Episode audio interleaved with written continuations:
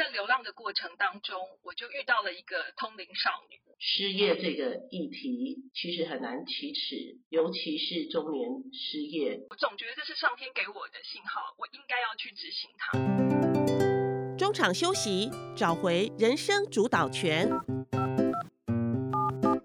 失业线接通喽，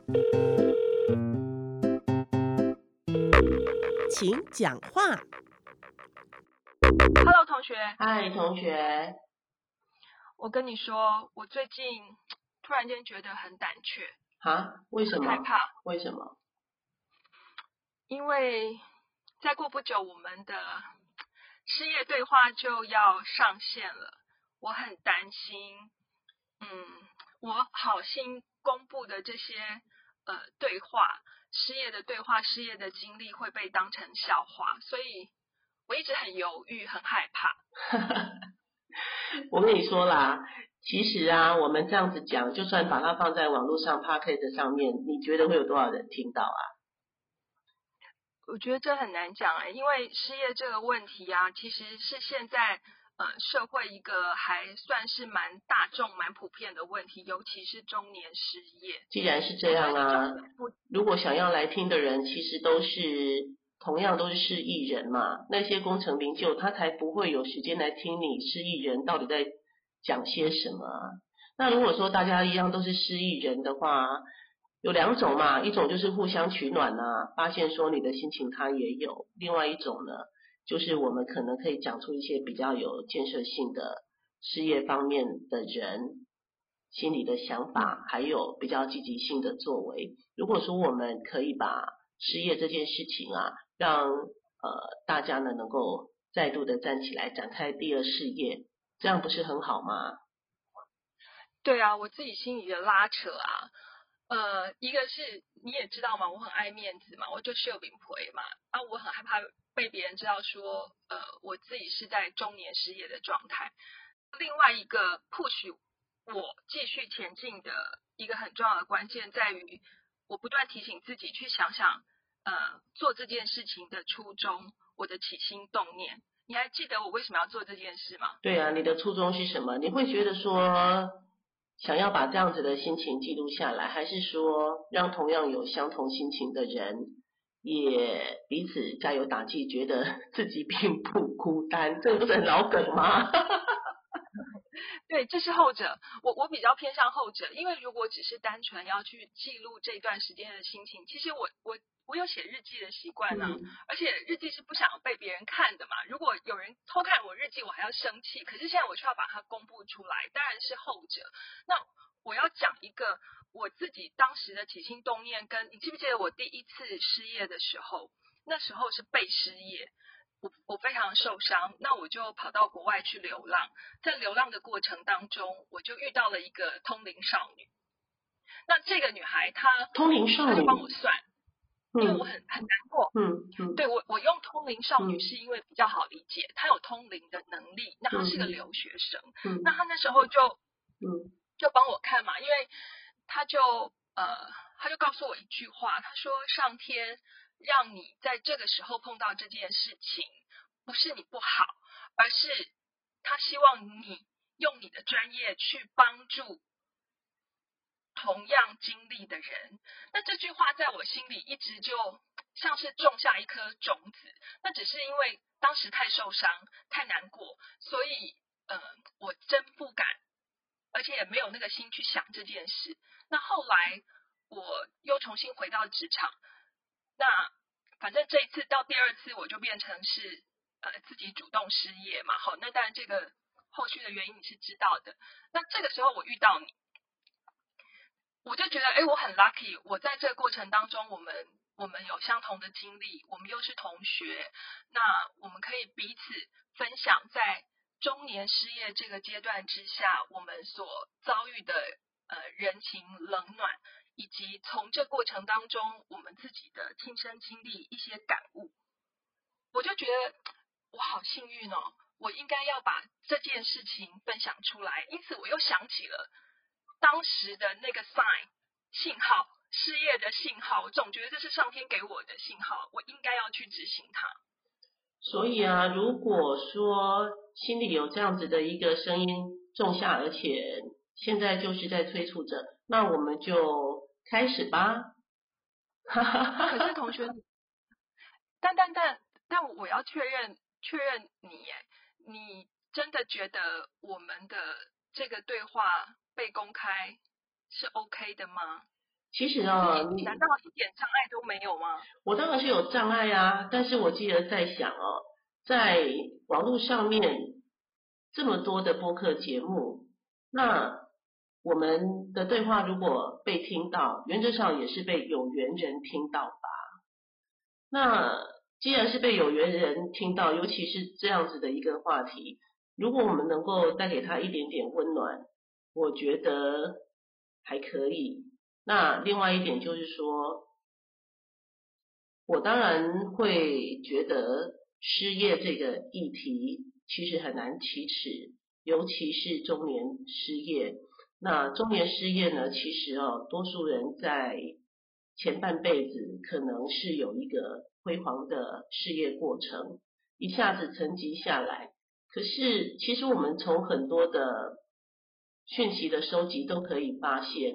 中年失业，它不是一个单独存在的议题，也有许多在呃杂志、文章什么都好，来教导中年人如何面对失业的问题。可是失业者亲身说法，恐怕是比较难得的。那些都是专家学者在说啦，就隔靴搔痒。对，而且呢，能对呀。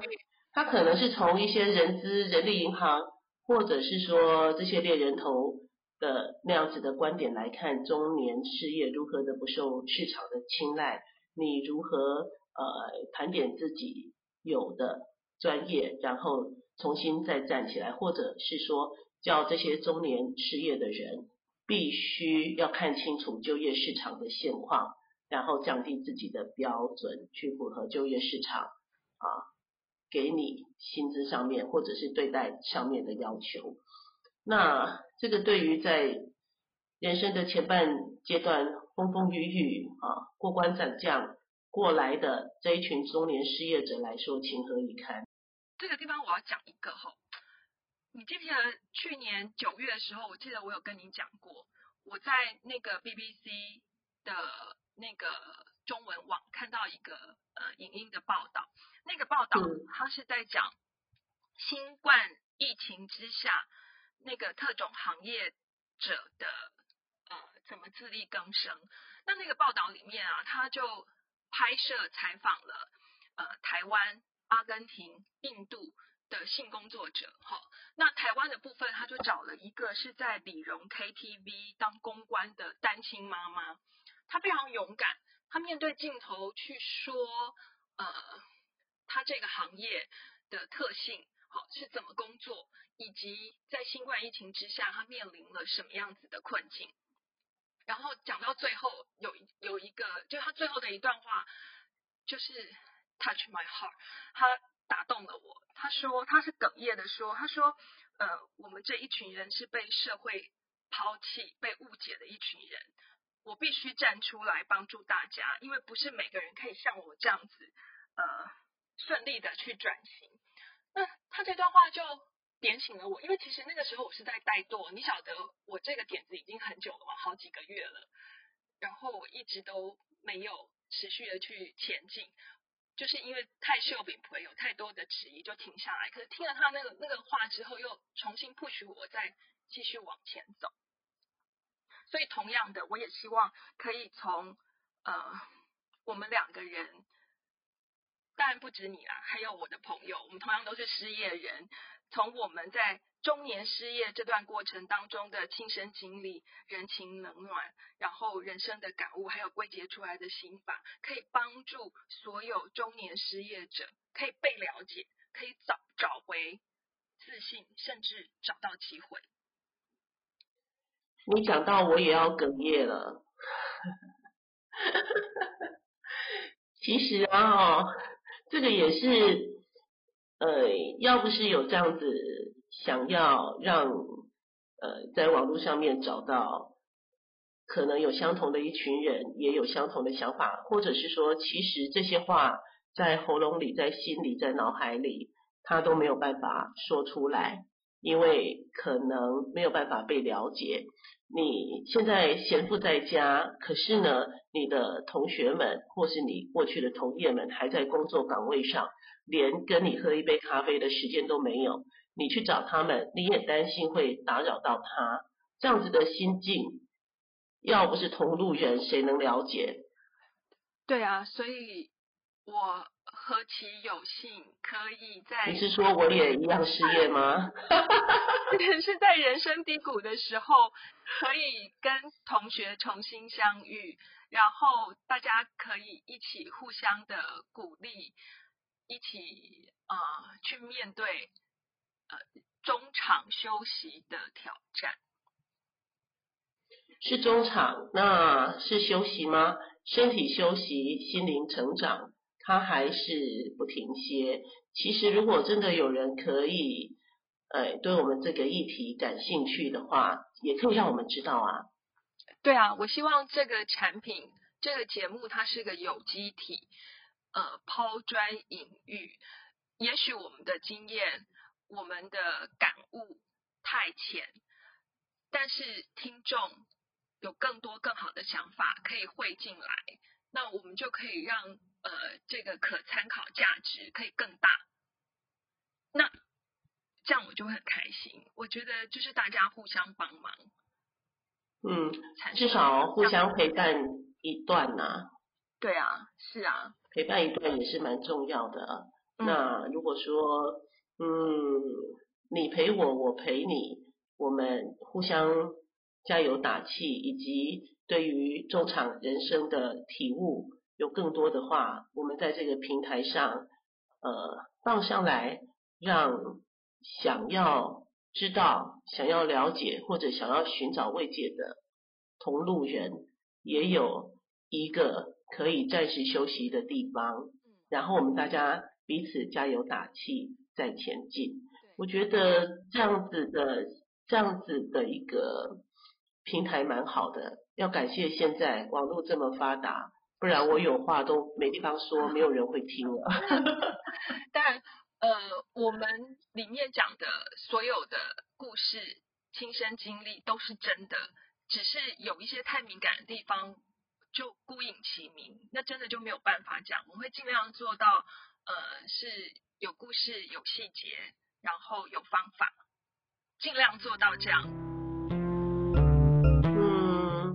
那如果大家真的对我们的身份很好奇呢？那就等